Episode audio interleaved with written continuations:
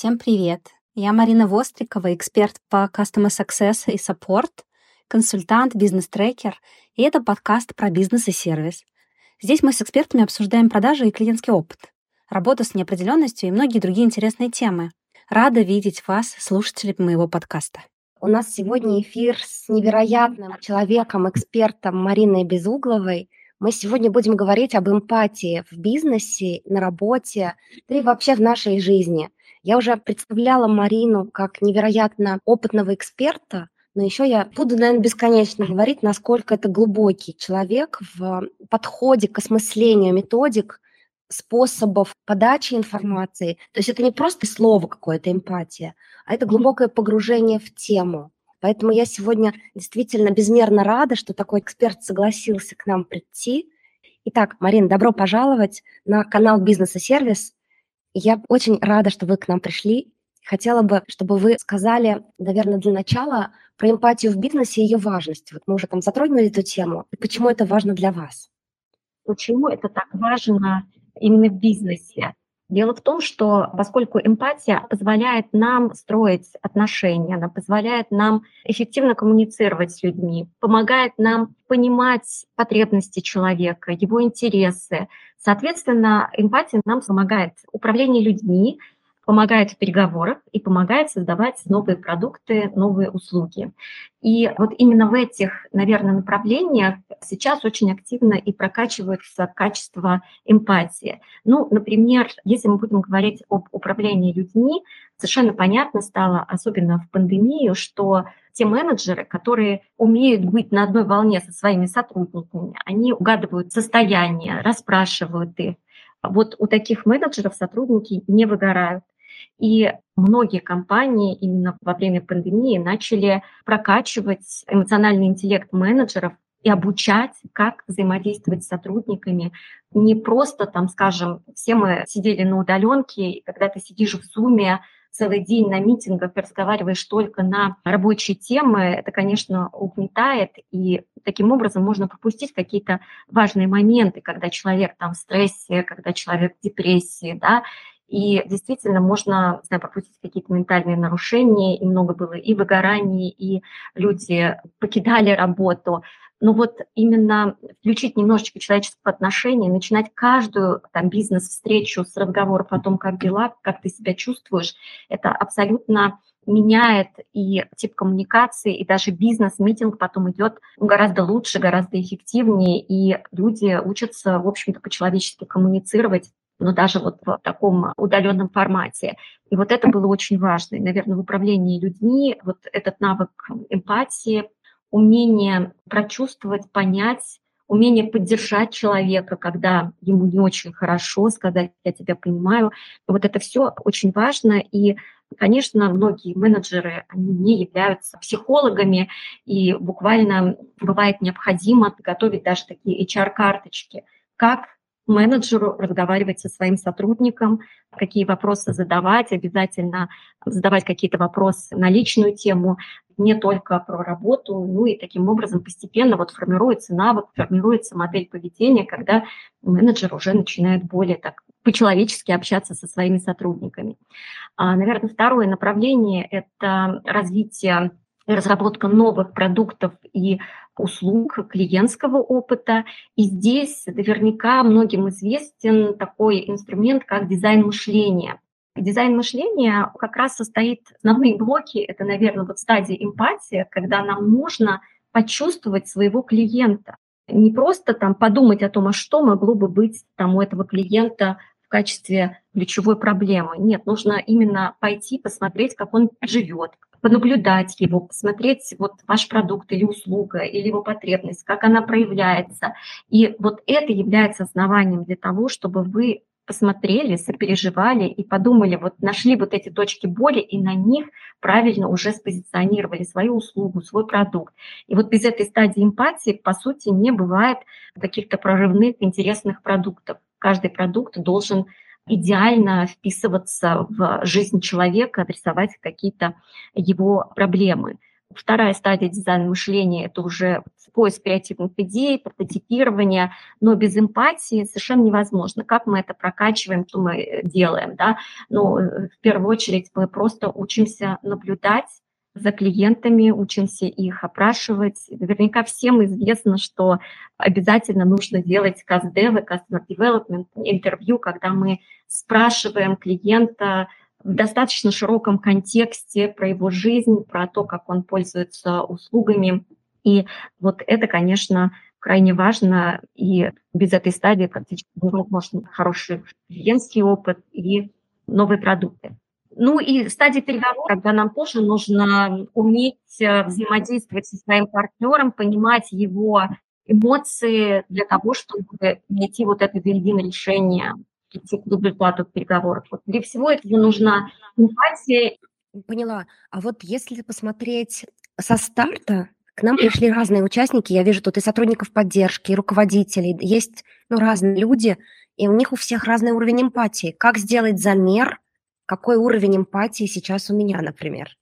Прям таких тестов на эмпатию я не знаю. Мне кажется, что все зависит от того, насколько вы добиваетесь результата вот в своих э, коммуникациях. То есть, в принципе, насколько действительно после того, как вы поговорите с человеком, вы испытываете чувство удовлетворения вы поняли, вы помогли, у вас сложился хороший контакт, у вас получилось создать доверие, да, вы коммуницируете, вы добиваетесь результата, вы вышли на переговоры с сотрудником или с клиентом, вы получили этот результат. И это, по сути, проявление того, что у вас хорошо прокачан навык эмпатии. Хорошо, я поняла. Кажется, что прокачан. я не знаю, как участники остальные оценят свою эмпатию. Будет интересно узнать, чтобы вы поделились то есть как признаки, вот Марина нам рассказывает, получается ли у вас. Опасность эмпатии и как ее избегать в диалоге с клиентами и сотрудниками. Ну, смотрите, если говорить про опасность эмпатии, ну вот как я уже говорила, эмпатия это все-таки сопереживание, когда ты хорошо понимаешь происхождение этих чувств.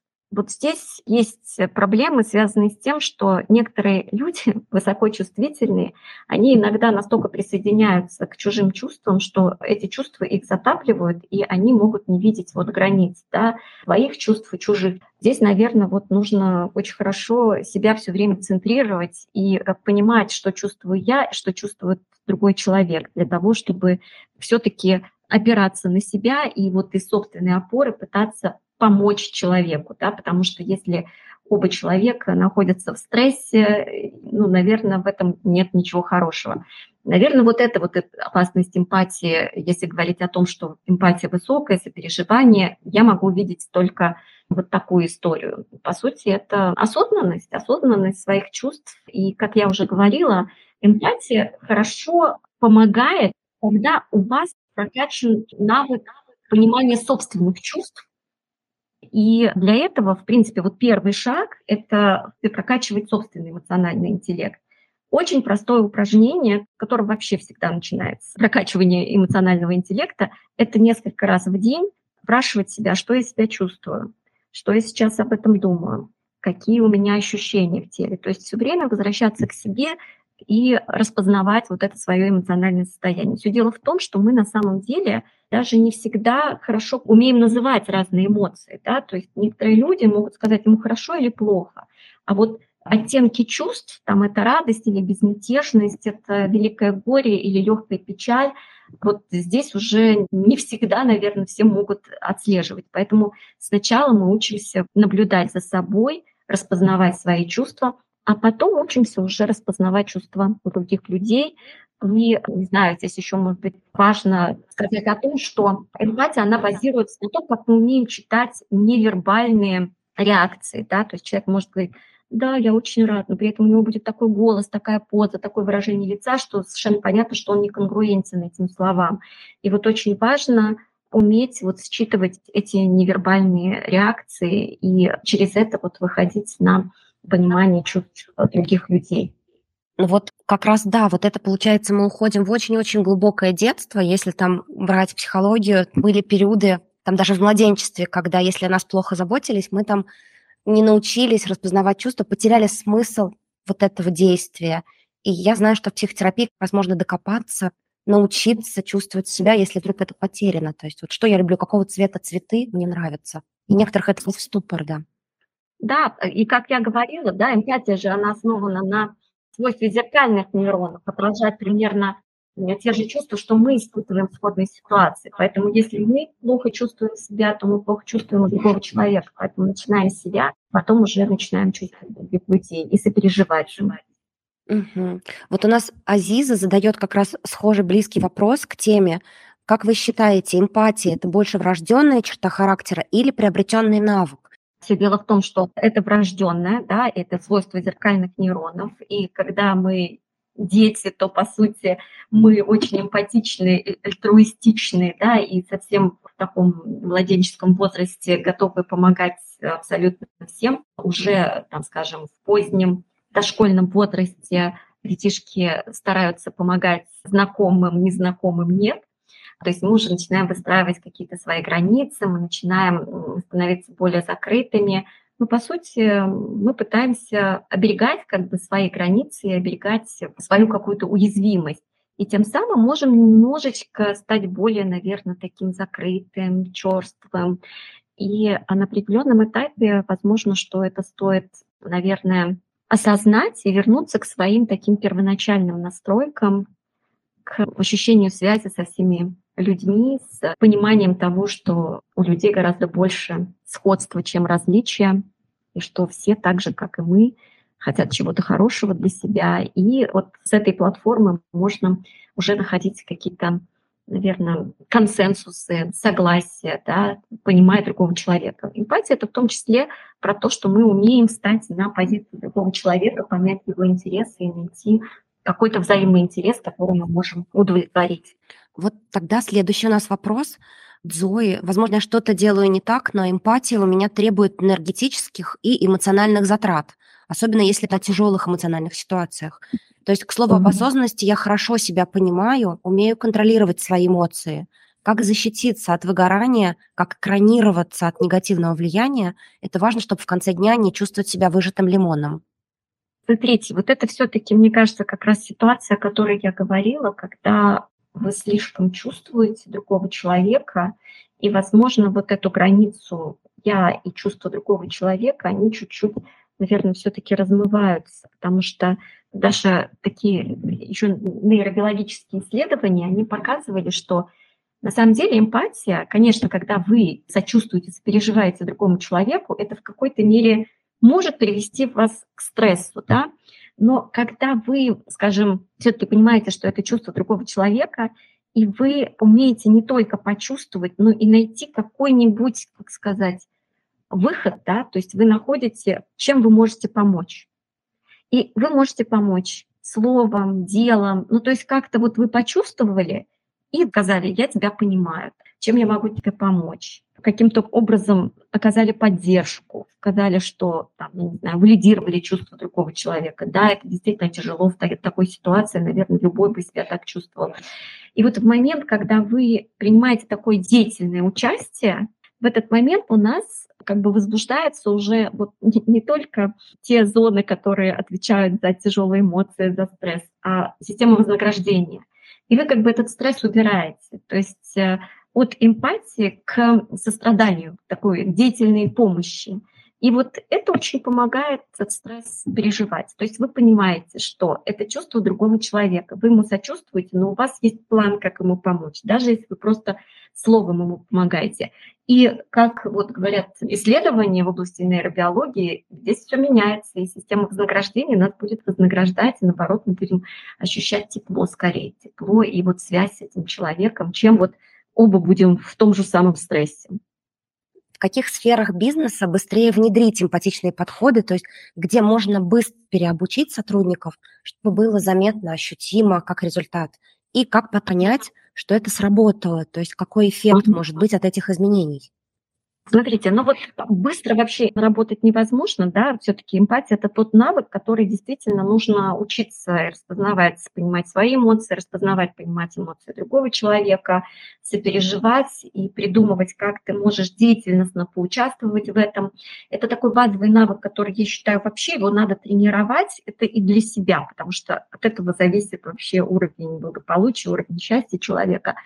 Вот, но есть какие-то такие инструментальные вещи в разных областях бизнеса, которые вам просто помогают, там, скажем, эту эмпатию ну, внедрять. Если это создание новых продуктов и услуг, если это дизайн мышления, то это прям вот обучение инструменту дизайн мышления. И мы обучаем стадии эмпатии. Там, скажем, вот компания Ipsos, мы являемся компанией исследовательской, но с другой стороны мы также обучаем клиентов вот этой программе эмпатии. Да? То есть как слушать клиента, как за ним наблюдать проводить глубинные интервью, проводить CASDEV, Customer Development интервью. То есть как понимать, да, видеть его в контексте, да, как он в жизни пользуется тем или иным продуктом, той или иной услугой, да, и это уже такой инструментальный момент, как мы можем лучше понимать потребности своих клиентов для того, чтобы на них отреагировать, улучшить клиентский опыт, сделать какой-то новый продукт. Вот, пожалуйста, продукт, инструмент дизайн мышления помогает прокачать эмпатию с точки зрения того, как я понимаю своего клиента.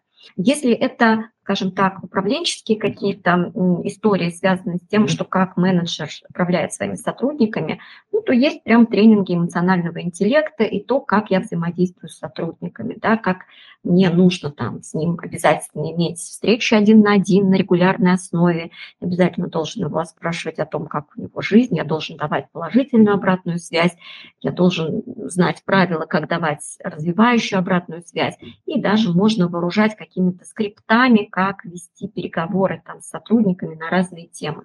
Вот очень просто, опять-таки, вам дали простые какие-то советы, которые вот дают возможность решать вот эти задачи. И третье важное, наверное, направление – это переговоры, умение достичь результатов переговоров, умение договориться, прийти к взаимовыгодному результату, решению какому-то. Здесь тоже это практика переговоров, когда мы учимся вставать на точку зрения своего оппонента, понимать его интересы и вот достигать вот этого консенсуса. То есть не настаивать на своей точке зрения, а уметь найти вот эту зону взаимного согласия и с этой зоны взаимного согласия уже стараться удовлетворить и свои, и чужие интересы. Чем эмпатия в переписке, например, если бизнес ведет общение там, с клиентами больше письменно, отличается от эмпатии при живом общении? Вот Михаил нас спрашивает, на что стоит обратить внимание, чтобы считывать состояние другого человека в бизнес-переписке или в переписке в чатах поддержки? Смотрите, вот как раз переписка не всегда дает возможность понять состояние человека, который это писал. Как я уже говорила, у нас эмпатия во многом зависит от невербальных реакций. Мы можем говорить одно, чувствовать совершенно другое. И переписки иногда бывает сложно понять реальное состояние человека, но только если он не слишком разгневан и уже не может себя сдерживать. Поэтому переписка это все-таки такой способ донесения скорее смыслов, чем эмоций. Хотя сейчас стало очень принято пользоваться вот смайликами, пользоваться вот всеми этими способами донесения своей эмоциональной реакции. Вот так напишешь что-нибудь, кажется вроде как суховато, добавишь смайлик, и уже вроде совершенно по-другому вот эта информация считывает. Конечно, есть правила деловой переписки, и переписка, она, конечно, должна быть максимально в таком тоне корректном, этичном. Вот за этим скорее нужно следить. А вот добавление эмоций – это скорее уже такое нововведение, которым ну, можно пользоваться в принципе. Но самое главное вот эмпатия – это все-таки она в такой личной коммуникации, когда мы видим человека, чувствуем человека. Наверное, вот так проще всего. Я согласна абсолютно, но добавлю, наверное, про письменную речь. Не знаю, насколько это относится к теме эмпатии, но про распознавание чувств с той стороны, когда идут символы, может быть, например, как не повышай на меня буквы, да, если пишут капслоком, все, и это не ошибочно. Ну, то есть не там выключить клавишу, а так общается человек. Второй – это сумбурность речи. То есть если человек не может после многократного там уточнения что-то изложить, идет какой-то поток, это тоже какие-то чувства, которые сверх бизнес-задачи у человека, что-то его переполняет. Наличие знаков препинания везде, там восклицательные знаки, многоточие, пунктуация – это важный тоже способ у человека выразиться. Ну и картинки, да, все вот эти эмоджи и прочее. То есть если обращать внимание на ну, как бы вот эту стилистику, то какие-то клиенты могут давать нам сигналы. Да, они могут давать сигналы. Я говорю о том, что есть правила да, бизнес-переписки, которые, в принципе, включают в себя, то мы немножко убираем эмоции. Да, вот, если мы при переговорах можем больше давать себя и своих эмоций, то, в принципе, правила хорошего тона в бизнесе, во всяком случае, заставляют вести очень выдержанную переписку. Хотя, конечно, когда это уже ну, не сдержано, то это понятно, это считывается иногда даже и словами можно понять, человек в гневе. Да? Вот, поэтому, конечно, это тоже можно рассматривать. Вот тут, вот, да, вот как раз связанный вопрос, опять же, тоже, как отделить реальные эмоции человека в переписке от собственных проекций на эту переписку. То есть мы не видим никаких там интонаций, выражения лица и накладываем собственные представления на сухой текст. Вот какие здесь есть методы, техники, тоже экранирования, наверное. Смотрите, это обычные когнитивные ловушки, искажения, которые сопутствуют нам не только в письменной речи, но мы можем посмотреть на человека и читать мысли, так называемое чтение мыслей, да, там вот он думает то-то и то-то. В принципе, если у вас есть вообще вот такое когнитивное искажение, если вы любите читать чужие мысли, не зная о том, что на самом деле там вы читаете между строк, вы читаете выражение лица, еще что-то, Просто научитесь такой практике критического мышления. То есть если вам показалось, что там написано несколько больше, чем просто словами сказано, просто порассуждайте, насколько это может быть правда. И где здесь факты, которые говорят за то, что вы действительно вот так думаете, и это правда, а где ваши, скажем, домыслы, где ваша точка зрения, и вполне возможно, что если вы будете основываться на фактах, а не на том, что вы подумали, вы поймете, скорее всего, что у вас может быть такое когнитивное искажение, как чтение чужих мыслей, и это, да, это могут быть ваши проекции. Очень часто мы думаем о том, что человек там что-то сказал и что-то сделал, по сути, это наши мысли чаще всего бывают. Мысли о себе или о том человеке, да, но на самом деле иногда нужно включать критическое мышление. А оно про то, что где здесь факт, а где здесь моя точка зрения. И то, что факт я принимаю, а тут точка зрения, я понимаю, что это все-таки всего лишь мои мысли об этом. Да, я соглашусь. Тогда у нас следующий вопрос есть Тайно. А как вы думаете, эмоциональному интеллекту можно поучить команды? А вот что еще можно догрузить как ценность, чтобы эмпатия появилась либо как следствие, либо как побочный эффект? Чему учить команду? Ну, смотрите, здесь еще ведь очень важно, чтобы людей определял какой-то смысл, какая-то цель, вот э, вдохновение, да. И очень часто помогают, многие компании это практикуют, какие-то социальные акции, волонтерство, потому что это как раз про ценности и про то, что людей объединяет и за рамками работы. И вот э, такие вещи, мне кажется, тоже очень важно практиковать. Они помогают людям вот чувствовать там, я не знаю, чувство цели, чувство смысла, что мы, в общем, разделяем какие-то общие ценности, мы работаем на какое-то общее благо, мы вместе. Мне, мне кажется, что это вот тоже тренирует вот этот навык э, быть вместе, чувствовать связь, быть единой командой.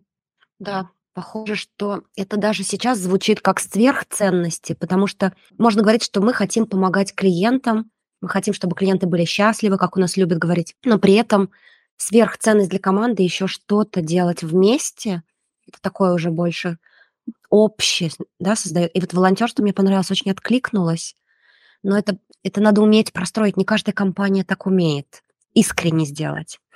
Вы знаете, на самом деле это все зависит от желания. Это волонтерские программы, социальные проекты не только в крупных компаниях, и в небольших компаниях, в среднем, малом предпринимательстве. Это зависит от ценностей там, менеджера, руководителей, основателей и самих сотрудников. Поэтому, когда люди вот объединяются ценности, мне кажется, что это самая такая классная история – там и здоровые отношения, и много уважения друг к другу, и люди работают вот прям как действительно единомышленники. Это важно.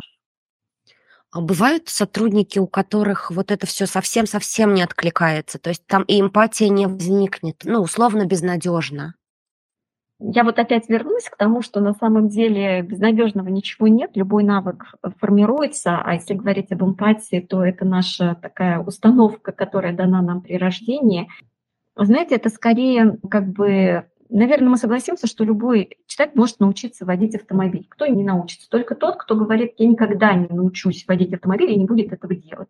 И если человек сам себе ставит барьер, говорит, это не про меня, я так не умею, и у меня не получится, то, наверное, и не получится. Но это как любой навык, его можно прокачивать. Вот просто начиная с того, что по скрипту с сотрудником разговаривать, включать какие-то более человеческие вопросы, взаимодействия, и степ-бай-степ это становится образом действия. Нам нужно иногда начинать с чего-то даже такого искусственного, это кажется вроде как не мое, но если ты это продолжаешь, и ты видишь результат, ты понимаешь, что ты чуть-чуть открываешь, можешь делиться своими эмоциями, с тобой люди делятся эмоциями, вы приходите к лучшему взаимопониманию, лучше доверие, лучше взаимодействие, лучше результат, соответственно, лучше начинаете и понимать, и управлять людьми.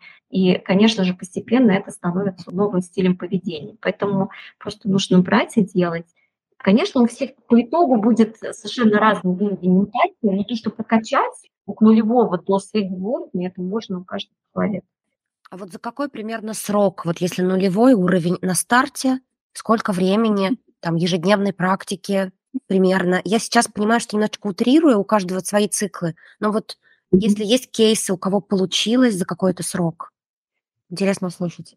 Не засекала прям вот, что что-то за какой-то срок. Я просто знаю, что даже сразу после тренингов по эмоциональному интеллекту некоторые менеджеры приходят с удивлением и говорят о том, что Вообще они никогда не знали, что, оказывается, сотрудников надо хвалить, и вот они начинают хвалить, и, оказывается, все так отзываются на это, и отношения у людей улучшаются. И сразу, когда ты видишь этот отклик, ты начинаешь это практиковать больше и больше. Вот ты увидел какой-то лайфхак, ты начал его внедрять, увидел отклик, и все, это стало уже твоей полезной привычкой. Мне кажется, достаточно быстро может произойти. А, оказывается, вот так можно, оказывается, я могу хвалить сотрудников, и они так отвлекаются, им так приятно, и они тоже что-то приятное говорят, да, то есть вот мы уже немножечко стали ближе и человечнее. Так вот э, совсем ты ведешь переговоры, и вдруг ты понял, что на самом деле можно не настаивать на своей правоте, ничего не добившись, а просто чуть пойти на уступки, встать на место своего оппонента – чуть-чуть с его точки зрения посмотреть, свой результат чуть подкорректировать, которого я хочу добиться, и найти какое-то вин-вин решение, и всем приятно, да, и устойчивое равновесие получается. Поэтому, когда ты нащупываешь какую-то историю, она дает тебе хороший результат, все, вот эта программа, она у тебя уже на уровне мозга, она включает подкрепление, ты ее будешь дальше применять. Поэтому здесь нужно просто попробовать. Если получится, мне кажется, что это прям можно будет быть вот эта прокачка, как я слышу, должна вообще начинаться с самого себя даже. То есть если мы начнем хвалить сами себя, в первую очередь, mm-hmm. нам потом будет искренне проще хвалить остальных. Mm-hmm. Верно ли я так слышу? У всех людей по-разному. У нас есть вот на сессии по эмоциональному интеллекту, у меня есть упражнение, когда нужно похвалить себя, потом в похвалить друг друга. И потом мы, когда разбираем как вообще социальное поглаживание, так называемое, легко, нелегко давать, принимать, и оказывается, у всех по-разному. Кому-то тяжело давать себе похвалы, да, а другому человеку легко. Кому-то принимать сложно. Это вообще все очень, оказывается, индивидуально, но в основе лежит тот факт, что нас когда-то в детстве приучили к тому, что вот эти вот акты признания, социальное поглаживание — это такое средство социального контроля. И нас приучают к тому, что вот если хвалить, то он разбалуется, поэтому лучше не хвалить. И вот это нас заставляет сдерживать. Сдерживать похвалы себе, сдерживать похвалы другим людям. Вообще хорошо и себя хвалить, и других хвалить, и принимать эти похвалы. Просто понаблюдать надо за собой, вот что вам трудно. Потому что у всех вот что-то бывает трудно. Либо хвалить себя, либо хвалить других, либо принимать. вот эти похвалы. На самом деле это все хорошо, это правильно, это нужно открываться этому и себя уметь хвалить и других, и с радостью принимать похвалы. Поэтому это тоже такое упражнение. Посмотреть, как я реагирую, где мой социальный контроль, что я экономлю, да, на каких похвалах себе или другим людям. Нас тут еще спрашивают, какие вы советуете книги почитать, чтобы прокачивать эмпатию? То есть какой есть список литературы, может быть? Ну, во-первых, очень популярная книга про эмоциональный интеллект. Это у Даниэля Голдмана достаточно давно эта книга вышла, но мне кажется, что он очень классный популяризатор вот этой темы. И вот эмоциональный интеллект для бизнеса, а вообще вот для всего, где он рассказывает о том, чем он важен. Да? Мне кажется, что вот это хорошая книга.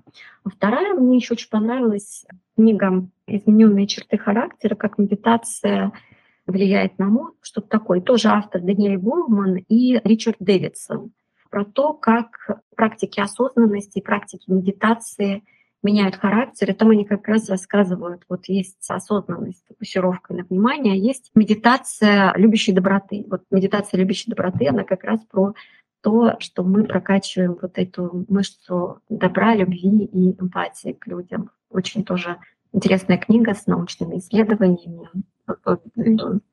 Спасибо. Нам тут еще Александр подсказывает, что есть на самом деле тесты, которые могут проверить эмоциональный интеллект, эмпатию. Я поделюсь ссылкой. То есть спасибо, что рекомендуете, пишите нам такие штуки. Я расскажу еще, что знаю разные там стартапы, которые пытаются определить там чуть ли не по выражению глаз человека такие штуки разные, но, mm-hmm. как мы понимаем, это все на уровне там, исследовательской фазы еще. Технологии не настолько пока, как мне кажется, дошли до считывания вот этих мягких навыков но будущее впереди. Я верю, что в какой-то момент мы научимся такую диагностику делать. Есть сканеры, которые по выражению лица распознают эмоцию. Они, кстати, в клиентском сервисе используются, насколько я знаю. Наверное, не повсеместно, но это такая вещь, которая точно существует. Кажется, друзья, что будут все больше и больше технологий пытаться за нас решить вот эти тонкие материи, проблемы, но пока все это будущее светлое не наступило, самим качать эту мышцу эмпатии, все-таки это большой ресурс для личного роста, в том числе и карьерного. Потому что я так понимаю, что у руководителей, у настоящих лидеров как раз одно из ключевых свойств – это эмпатия, верно? Да, конечно. Эмоциональный интеллект в большей степени, чем академический интеллект, определяет успех в жизни. В целом, да, успех и в личной жизни, и в профессиональной жизни. Ну и, конечно, сейчас, безусловно, для того, чтобы хорошо свои какие-то даже реализовать профессиональные компетенции, очень важны вот эти метанавыки, среди которых эмпатия один из важнейших. А вы можете рассказать какой-нибудь последний кейс из практики, из а, обучения, когда эмпатия была как очень такое наглядное проявление, как кейс успеха, который помог сотруднику или компании получить какой-то значимый результат? Вот, знаете, во-первых, я очень люблю все-таки инструмент дизайн мышления, и поскольку он используется в стадию эмпатию, понимание потребителя, понимание клиента, и есть очень неплохая книга «Дизайн мышления» Дэвида Пелли «Креативная уверенность» называется. И у него прям очень хорошие кейсы, интересные, которые показывают, как действительно можно находить какие-то инсайты, интересные решения, именно вот приближаясь к твоему потребителю и переживая ему. И он рассказывает о интересном кейсе, когда студенты Стэнфордской дизайн-школы, где вот как раз они изучали дизайн мышления, им нужно было какую-то инновацию создать. И вот они, значит, гуглили что-то, нашли, что в Африке высокая младенческая смертность, и недоношенные дети погибают из-за гипотермии, ну, то есть они не держат температуру тела, и они решили создать какой-нибудь такой прибор, вот такой кювес, в который в госпиталях поддерживают температуру тела, для новорожденных, но они поняли, что ну, Африка, ну, страны бедные, и поэтому нужно создать какой-то очень такой экономичный вариант вот такого госпитального кювеза. И вот они стали уже об этом думать, и потом подумали о том, что вообще-то их обучали тому, что нужно, в общем-то, выходить в жизнь, смотреть, где эта проблема есть, и познакомиться действительно с реальной жизнью реальных людей, и как это все происходит. И они себе устроили командировку, они поехали в Африку, сходили там по разным роддомам, госпиталям и поняли, что вообще нет никакого недостатка вот в этих певезах, там все есть. Оказывается, проблема совершенно в другом, в том, что женщины приезжают из дальних деревень, они там рожают в роддоме, и потом они с недоношенными детьми вынуждены возвращаться назад в семью, там, где нет уже госпиталя, там, где нет больницы. И вот дети-то как раз умирают там, а не в госпитале. И когда они поняли вот эту проблематику, они придумали совершенно другой продукт. Они придумали такой, ну, типа спального конверта, в котором есть такая прокладочка с наполнением таким воском, который нагревается до температуры тела, например, 36 градусов, 36,6, и долго может держать эту температуру. И там не понадобилось каких-то очень таких электрических приборов, очень простое решение, но оно очень помогло тем женщинам, которые вот с недоношенными детьми вынуждены были вернуться к себе там в дальние какие-то деревни. И позже они даже создали стартап и выпускали этот продукт, и были достаточно успешными. Фандрайзинг там у них был. Наверное, это пример эмпатии, как нужно создавать продукты не сидя там у себя в кабинете, а погружаясь вот в гущу жизни и оттуда понимая вот эту проблематику, боль, потребности и на них реагируя. Мне кажется, вот такой пример достаточно иллюстративный. Да, он очень иллюстративный, спасибо. И плюс одна книга в нашу библиотеку, рекомендацию. Марина, может быть, у вас есть вопросы или пожелания к тем, кто слушал? В конце, может быть, есть смысл подытожить и сказать, что я бы рассматривала вот этот навык эмпатии а, не только по приложению к каким-то конкретным продуктам, услугам, либо же взаимодействие с подчиненными, просто стоит тренировать этот навык, мне кажется, как такой универсальный местный навык, и начинать это с того, чтобы распознавать, понимать свои эмоции, потом понимать, наблюдать, уметь активно слушать другого человека, да, то есть при взаимодействии не терять длительный контакт, считывать невербалику, проявлять интерес, переспрашивать, да, вот этим самым мы формируем совершенно другой способ такого эмпатичного слушания, эмпатичного общения. Ну и, конечно же, учиться сопереживать не всегда это просто, да, но если помнить о том, что мы все связаны, и нас объединяет с другими людьми гораздо больше, чем отличает. И вот возвращаться к своим таким первоначальным настройкам, к такому прирожденному альтруизму, эмпатии и помощи. Мне кажется, что это очень хороший навык для вообще прокачки личности, а это все будет отражаться и в личной жизни, и в профессиональной реализации обязательно. Вот, наверное, пожелание в конце нашего эфира. Очень теплое пожелание. Вы знаете, тут пишут нам слова благодарности. Спасибо за эфир, благодарим. Очень приятно, полезно. И это тоже отражает атмосферу, которая сегодня создалась. Я безмерно благодарна всем, кто пришел, кто задавал вопросы, кто нас поддерживал и слушал. Активное слушание – это тоже навык. То есть уметь услышать, прочувствовать тему. Сегодня действительно такой важный для меня эфир. Еще раз подчеркну, что Марина гость, который действительно знает про эмпатию очень многое. Поэтому сегодня действительно бесценно. Давайте поблагодарим Марину. Спасибо вам. Спасибо. Мне было приятно поговорить на такой важной теме. Друзья, тогда до новых встреч на канале «Бизнес и сервис» и на канале Wellbeing. Сегодня у нас совместный эфир двух каналов. Итак, на этом обсуждение нашей темы подходит к концу.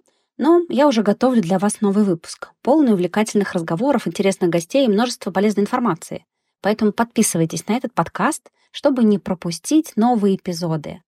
До скорой встречи, друзья, в моем подкасте о бизнесе и сервисе.